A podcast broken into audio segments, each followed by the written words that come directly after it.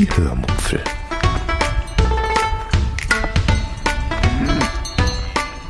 Aus dem Tagebuch einer Allgäuerin.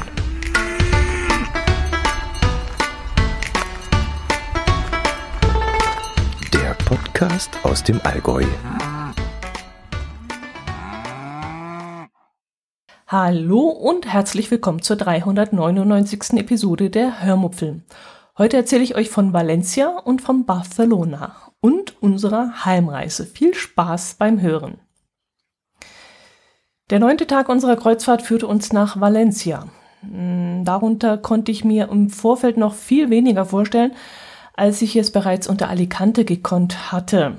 Äh, da ich bei der Planung gesehen hatte, dass die Altstadt und die Hauptsehenswürdigkeiten vom Hafen aus äh, in dieser knappen Zeit vor Ort nicht ganz so einfach und stressfrei zu erreichen sind, entschieden wir uns dann gegen einen individuellen Landgang, sondern buchten einen Halbtagesausflug.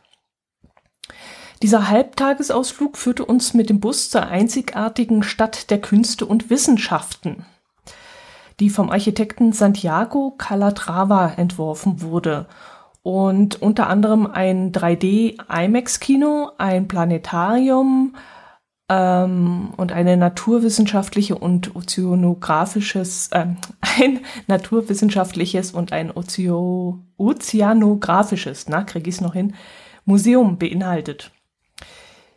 Diese Gebäude wurden auf circa zwei Kilometer Länge in das ehemalige Flussbett des Turia gebaut. Dieses Flussbett führt logischerweise kein Wasser mehr. Hm, ich weiß gar nicht mehr, man hat es uns noch erzählt, warum. Jedenfalls äh, wegen Wassermangel oder hat sich da irgendwas verschoben, das weiß ich nicht mehr. Jedenfalls äh, sind diese Gebäude, das erste Gebäude wurde 1998 davon eingeweiht. Das Besondere an diesen Komplexen, an diesen Gebäudekomplexen ist die Architektur.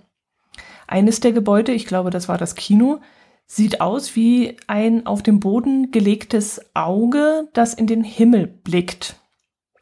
Und die eine Seite dieses Auges, äh, der gebogenen Fensterwand, kann man mechanisch zusammenschieben, so dass das aussieht, als würde dieses überdimensionale Auge blinzeln.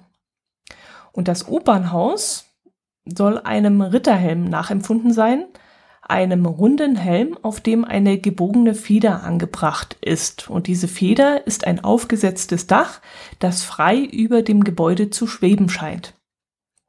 Dann gibt es dann noch ein Parkhaus, auf dem dann ein Palmengarten platziert wurde und dessen Luft Lüftungsschächte wie überdimensionale Pissoirs aussehen. und es gibt noch eine riesige gebogene Brücke, auf der eine Ampel installiert werden musste, weil sich in den ersten drei Monaten vier tödliche Unfälle ereignet haben, weil sie eben nicht gleichmäßig gebogen ist, sondern auf der einen Seite auf so ungefähr zwei Drittel der Strecke sanft ansteigt und auf der anderen Seite, architektonisch bedingt, abrupt im letzten Drittel abfällt. Und weil danach ein Kreisverkehr kommt, wo sich der Verkehr dann logischerweise staut, gab es auf dieser gebogenen Brücke immer sehr schlimme Auffahrunfälle. Der Architekt selbst hat die Schuld dann von sich gewiesen und behauptet, es läge an diesem Kreisverkehr, der hinter seiner Brücke angebracht worden wäre. Und äh, die Stadt hat natürlich dann genau das Gegenteil gesagt und hat gesagt, nee, das liegt an dieser komischen Form der Brücke. Ja, ihr merkt, ich habe tatsächlich mal wieder bei einer Führung aufgepasst und zugehört. Und das, obwohl ich euch beim letzten Mal erzählt habe, dass ich mich nicht mehr auf solche Vorträge konzentrieren kann und diese Dinge einfach nicht mehr behalten kann. Aber hier war ich voll bei der Sache, muss ich sagen. Also entweder hat die Frau das an dem Tag besser gemacht als äh, tags zuvor der andere Reiseführer oder die Fakten waren insgesamt interessanter für mich und äh, ja, als irgendwelche Zahlen aus dem Mittelalter, die mich nicht wirklich interessieren. Ich weiß es nicht. Die Frau jedenfalls an diesem Tag war Deutsche, lebte seit zehn Jahren in Valencia, ist lizenzierte Reiseführerin und hat auch selbst einen Reiseführer geschrieben. Sie war also ein echter Profi durch und durch und hat die Sache wirklich toll gemacht. Nach der Stadtrundfahrt stiegen wir dann in der Altstadt aus dem Bus aus und wurden an einige Sehenswürdigkeiten vorbeigeführt.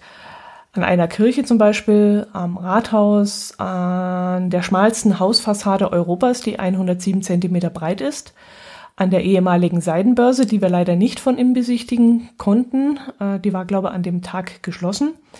Und dann weiter bis zur Markthalle, wo wir leider nur 25 Minuten zur freien Verfügung hatten. Die meisten nutzen dann die Zeit für einen Gang zur Toilette, andere kauften Souvenirs und wir haben an einem türkischen Stand türkische Spezialitäten gekauft. Ja, ich weiß, das ist nicht besonders stimmig. Ähm, in Spanien sollte man spanische Spezialitäten kaufen, aber Tapas können mich eigentlich nur in Teilen begeistern.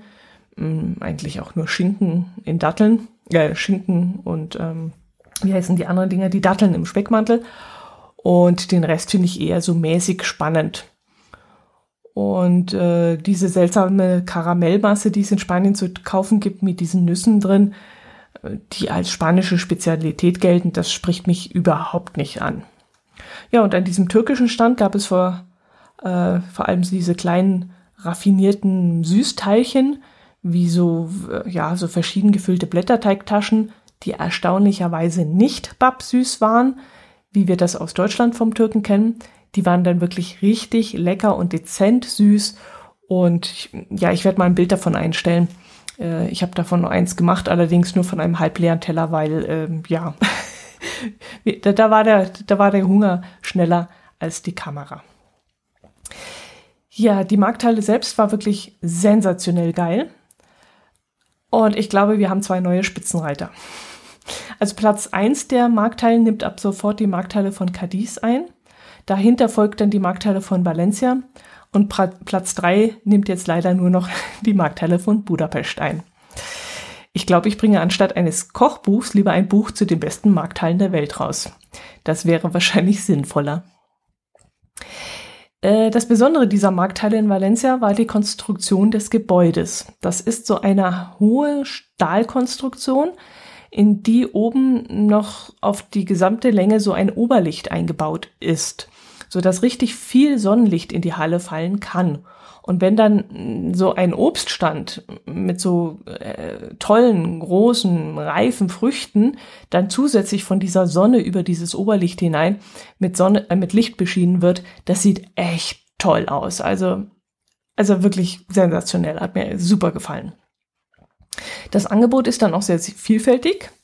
Äh, angeblich waren wir aber am falschen Wochentag dort, so dass es keinen Fisch gab, weil die Fischer angeblich am Sonntag nicht raus waren.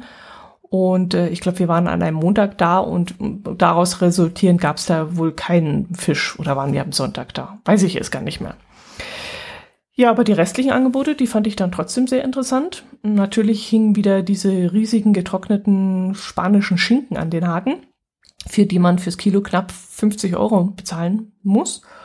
Und dann natürlich Orangen, Valencia ist ja berühmt für Orangen und ähm, Gewürze, Honig, Schokolade und Fleisch, aber auch Souvenirs und allgemein sehr touristisch angehauchte Dinge. War also eher etwas fürs Auge der Urlauber als für Einheimische. Und deshalb rangiert die Markthalle von Cadiz auch vor der vor Valencia, weil das Angebot an Einheimischen äh, weil, weil das Angebot in Valencia mehr an Einheimische gerichtet war und nicht so an Touristen. Auf der Rückfahrt zum Schiff ging es dann noch einmal an ein paar sehenswerten Gebäuden vorbei, die uns auch kurz erklärt wurden, aber da war ich geistig schon, also vom Kopf her einfach schon durch und wäre dann auch beinahe eingeschlafen. Aber diese Müdigkeit konnte ich mir nicht erlauben, denn es stand noch ein umfangreiches Programm an auf dem Schiff. Um 13.30 Uhr hatte ich nämlich, nein, stimmt nicht, um 15 Uhr hatte ich nämlich einen Termin beim Friseur gebucht. Der Hintergrund war der, dass meine Friseurin daheim im Allgäu schon immer etwas lax im Punkto Corona-Hygiene war. Und inzwischen, seitdem sie geimpft ist, hält sie, es, hält sie sich gar nicht mehr daran. Deshalb gehe ich auch wirklich nur noch sehr, sehr ungern zu ihr. Mm, leider konnte ich aber den Friseur nicht wechseln, weil bei der Friseurin, die bei uns in der Nähe jetzt neu aufgemacht hat, war die Anfrage äh, schon so groß, dass die Kundenliste schon zu lang war und ich eben dort keinen Platz mehr bekommen habe. Naja, jedenfalls dachte ich jetzt, so gut wie an Bord der mein Schiff kann das Hygienekonzept nirgends sein. Deshalb wäre es doch eigentlich nicht schlecht, wenn ich dort gleich meine Haare schneiden lassen würde. Preislich war es gar nicht so teuer. Meine Friseurin daheim hat immer 38 Euro für den äh, für Schneiden verlangt. Seit Corona nimmt sie dafür, dass sie die Regeln nicht einhält, 8 Euro mehr, nämlich 46 Euro. Auf dem Schiff hat der Spaß dann 49 Euro gekostet. Und dafür bekam ich nicht nur einen Haarschnitt, sondern ein ganzes Unterhaltungsprogramm. Denn die Dame war wirklich äußerst aufgeschlossen und hat mir bereitwillig vom Bordleben erzählt. So hat sie mir zum Beispiel das Innenleben des Schiffs beschrieben, mm, dass es zwei Wäschereien gibt, eine für die Arbeitskleidung der Crew und eine für die Gästewäsche äh, wie Bettbezüge, Handtücher und so weiter.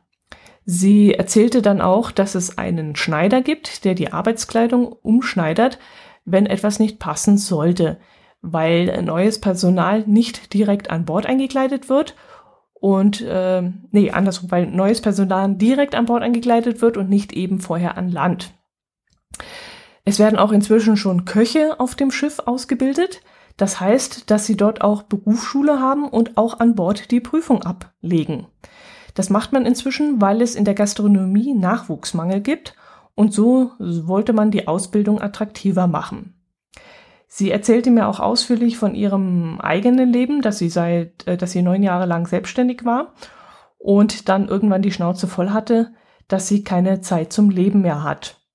Und als ihr privates Umfeld sich dann auch noch geändert hat, hat sie vor vier Jahren die Chance am Schopf gepackt und hat sich bei TUI beworben. Seitdem lebt sie das ganze Jahr auf dem Schiff. Mm, zu Hause hat sie alles verkauft und die wenigen Habseligkeiten, an denen sie hängt, hat sie bei ihrem Bruder untergestellt. Sie arbeitet täglich sieben Stunden von acht bis 19 Uhr mit vier Stunden Mittagspause. Und diese vier Stunden reichen ihr völlig aus, um mittags von Bord zu gehen und irgendwann an den Strand, irgendwo an den Strand zu gehen oder Sightseeing zu machen. Sie sind normalerweise zu dritt, aber momentan wegen Corona nur zu zweit. Aber es gibt auch noch einen asiatischen Friseur, der die Haare der asiatischen Crewmitglieder schneidet. Und darüber war sie dann auch sehr froh, denn dann würde, äh, wenn das nicht so wäre, würde es viel zu viel Arbeit sein. Ähm, sie hätten auch so schon genug zu tun. Ja, also das war wirklich eine sehr, sehr informative Dreiviertelstunde bei ihr.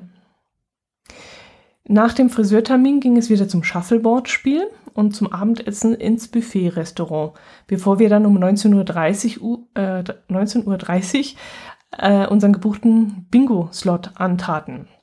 Dazu fanden wir uns wieder in der Waterkant Bar ein, äh, Waterkant, ich weiß immer noch nicht, wie man es ausspricht, wo zwei der Gästebetreuer das Bingo aufgebaut hatten und die Spielscheine austeilten.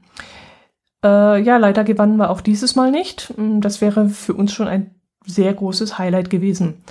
Ein anderer Gast hat uns erzählt, dass sie einmal 1300 Euro beim Bingo auf der AIDA gewonnen hätten. Das würde mich dann aber äh, interessieren, ob sie das versteuert hat. ich weiß gar nicht, ob solche Gewinne dann steuerfrei sind. Vermutlich nicht, keine Ahnung. Ähm, ja, am nächsten Tag stand dann der letzte Hafen unserer Reise an. Und irgendwie war ich dann darüber schon ein bisschen, ja, ich will nicht sagen froh, das ist das falsche Wort. Erleichtert auch nicht unbedingt das richtige Wort. Hm, sagen wir mal so, ich war nicht ganz so traurig wie bei den letzten beiden Kreuzfahrten, äh, dass es bald zu Ende sein würde. Die äh, letzten zwei Mal musste ich sogar ein Tränchen wegdrücken, als wir dann heim mussten. Dieses Mal war es okay für mich, dass die Reise zu Ende ging. Denn ich war einfach nicht mehr aufnahmefähig. Wir hatten so dermaßen viel gesehen und erlebt und auch unternommen, dass ich das erst einmal verarbeiten musste. Deshalb bekam ich äh, den geführten Ausflug, den wir am nächsten Stopp, nämlich Barcelona, äh, bekam ich nur noch halb so mit. Äh, der oder der Reiseführer war auch wieder langweilig, ich weiß es nicht. Denn von dem, was er da erzählte, weiß ich wieder nicht mehr allzu viel. Sogar als ein paar Details an der Außenfahrt der Sagrada Familia erklärt wurden, was mich ja wirklich durchaus sehr interessiert hätte, war ich nicht bei der Sache. Ich schaute mir die Figuren dann zwar interessiert an, aber mich fasziniert in diesem Moment nur noch diese Verspieltheit und Überladenheit der Fassade und was Gaudi und die nachfolgenden Architekt Architekten mit dieser und jener Figur ausdrücken wollten, das hat der uns zwar erzählt, aber das interessierte mich in diesem Moment nicht mehr. Ich ließ dann wirklich nur meine Augen über die Fassade gleiten, habe mir dann die einzelnen Figuren angeschaut, habe dann auch teilweise wirklich schmunzeln müssen. Aber was jetzt das eine oder andere mm, ausdrücken sollte, da habe ich dann nicht mehr zugehört. Eines ist aber hängen geblieben, dass auf einer der Seite des Gebäudes, das übrigens keine Kirche sein bzw. werden sollte, nämlich eher so ein Gesamt äh, ja, und Gesamtgebäude für alle Menschen, also nicht nur für christliche Menschen. Ja, das nämlich da, wo einmal der Eingang hinkommen soll, ein Aufgang zum höher gelegenen Eingang gebaut werden soll. Ja, das ist jetzt kompliziert. Also der Eingang befindet sich nicht im Erdgeschoss, sondern ziemlich erhöht und zu diesem erhöhten Eingang soll eben dann eine Empore ist falsch, eine Treppe hinauf, ein Portal hinauf führen. Dort stehen aber aktuell noch Häuser und deshalb ist geplant, dass auf eine Länge von 124 Meter auf eine schmale Schneise sämtliche Gebäude abgerissen werden sollen. Im Moment tut sich dahingegen aber absolut nichts, denn es stehen natürlich noch langwierige Verhandlungen über den Preis der Häuser, die dort noch stehen, an. Und einige der Hausbesitzer wollen auch gar nicht verkaufen und versuchen jetzt, ähm, und jetzt versucht man eben diese Menschen noch zu überreden, beziehungsweise mit Geld äh, davon zu überzeugen. Wir fuhren dann noch auf einen Aussichtspunkt auf den Mont Juice, hoffentlich spreche ich das richtig aus, von dem man einen super Blick über die Stadt hatte. Von dort aus sah man auch das Gelände der Weltausstellung von 1929 mit den verschiedenen repräsentativen Gebäuden, die heute natürlich eine andere Nutzung haben als damals zur Ausstellung. Allein für dieses Gelände bräuchte man einen ja, bestimmten halben, wenn nicht sogar dreiviertel Tag, um es komplett erkunden zu können. Auf diesem Berg wurden auch die Weltmeisterschaftsläufe für Formel 1 und für Motorräder auf diesem Circuit, Circuit, oh, ich spreche es wieder falsch aus, dem Montjuic und die Olympischen Sommerspiele 1992 ausgetragen. Wir fuhren dann ins sogenannte gotische Viertel, also in die Altstadt von Barcelona und spazierten dort ungefähr eine Stunde hinter unserem Touristenführer hinterher. Auch hier wieder, ich bekam kaum etwas mit. Lange versuchte ich dann, mich krampfhaft zu konzentrieren, aber irgendwann gab ich es dann auf und dackelte einfach nur noch hinter der Gruppe hinterher und schaute mir die, ja, so völlig anderen Häuser und Gassen äh, genauer an. Ja, was war da so anders als in den anderen Städten? Das kann ich gar nicht so richtig festmachen. Also in Lissabon und Cadiz gab es so verspielte Fassaden und Fenstersimse und Verzierungen um die Fenster herum und so ein Zeug. Irgendwelche Schnörkel an den Hauskanten und es gab auch Erker. Und in Barcelona spazierten wir aber durch eine Altstadt, in der ziemlich schmucklose und nüchterne Hausfassaden zu sehen waren. Stellt euch vor, ihr lauft in 400 Jahren durch einen Frankfurter Stadtteil, wo die Häuser von 1950 gebaut worden sind. Und so ähnlich könnt ihr das vergleichbar mit diesen Häusern dort äh, anbringen. Also es waren sehr hohe Häuser, aber alles in allem doch recht schmucklos, aber eben trotzdem alt. Ja, natürlich stelle ich euch davon auch wieder ein paar Fotos ein, damit ihr euch davon ein Bild machen könnt, wenn meine Erklärung jetzt nicht ganz so toll war. Irgendwann kamen wir dann auf einen großen Platz, wo es dann auch wieder diese dezent verspielten Häuser gab, die man allgemein so kennt aus den Altstädten der Großstädte und wo mittendrin eine Skulptur stand. Äh, der Touristenführer erklärte uns dann, dass dies eine Tradition darstellen soll, die es in Katalonien gibt. Katalonien ist ja die Region in Spanien, die von Spanien unabhängig sein möchte und deren oder dessen Hauptstadt Barcelona ist. Die Einwohner Kataloniens bezeichnen sich also nicht als Spanier, sondern eben als Katalanen. Ja, und diese Tradition, die dort auf dem Platz mit der Skulptur dargestellt wird, nennt sich Castells von Katalonien. Dabei werden menschliche Pyramiden errichtet. Das heißt, es stehen, stellen sich sehr, sehr viele Menschen in einem Pulk zusammen. Dann klettern etwas weniger viele Menschen auf deren Schultern und dann wieder etwas weniger Menschen, aber immer noch viele Menschen auf die Schultern der zweiten Reihe. Und so geht es eben weiter äh, immer weiter. Bis ganz oben, verständlicherweise, ein sehr kleiner und sehr leichter Mensch, sprich ein Kind, die Spitze bildet. Ja, und jetzt zurück zu dieser Skulptur. Die soll eben diese Menschenpyramide dort darstellen. Ich erkläre euch jetzt nicht, wie die Skulptur aussieht, weil ich das Bild in eurem Kopf jetzt nicht zerstören möchte. Also ihr werdet jetzt ein, ja, euch selber mal eine Skulptur im Kopf malen, die dieses, diese, diese Tradition darstellen könnte. Aber ich schwöre euch, ihr liegt damit völlig falsch. Wenn ihr wissen wollt, ob dieses Bild in eurem Kopf jetzt stimmt, ich schwöre euch, es ist definitiv falsch, dann schaut euch am besten mal das Bild an, das ich euch dazu in die Shownotes stellen werde. Nach der Altstadtbesichtigung wurden wir wieder an verschiedenen Sehenswürdigkeiten vorbei zum Schiff zurückgebracht. Für uns bestand dann die Möglichkeit, noch einmal mit dem Shuttlebus für 9 Euro pro Person an den Rand des Zentrums gefahren zu werden. Von dort aus waren es dann aber nochmal drei Kilometer bis in diese besagte Altstadt. Jedenfalls sagte das ein Urlauber hinter uns im Bus. Wir haben es jetzt nicht überprüft, aber aufgrund dessen haben wir dann gesagt, nee, das ist uns jetzt zu viel Aufhebens, zumal mein Herz allerliebster langsam mit Migräne äh, gequält wurde. Deshalb beschlossen wir, auf dem Schiff zu bleiben nachmittags und uns ein wenig auszuruhen. Barcelona war an einem Tag sowieso nicht zu schaffen. Dafür braucht man mindestens vier oder fünf Tage und auch eine gute Vorbereitung, um das, was äh, man dann äh, sehen kann, richtig äh, abarbeiten zu können. Und die verbleibenden drei Stunden, die wir da noch hatten, die waren sowieso viel zu wenig.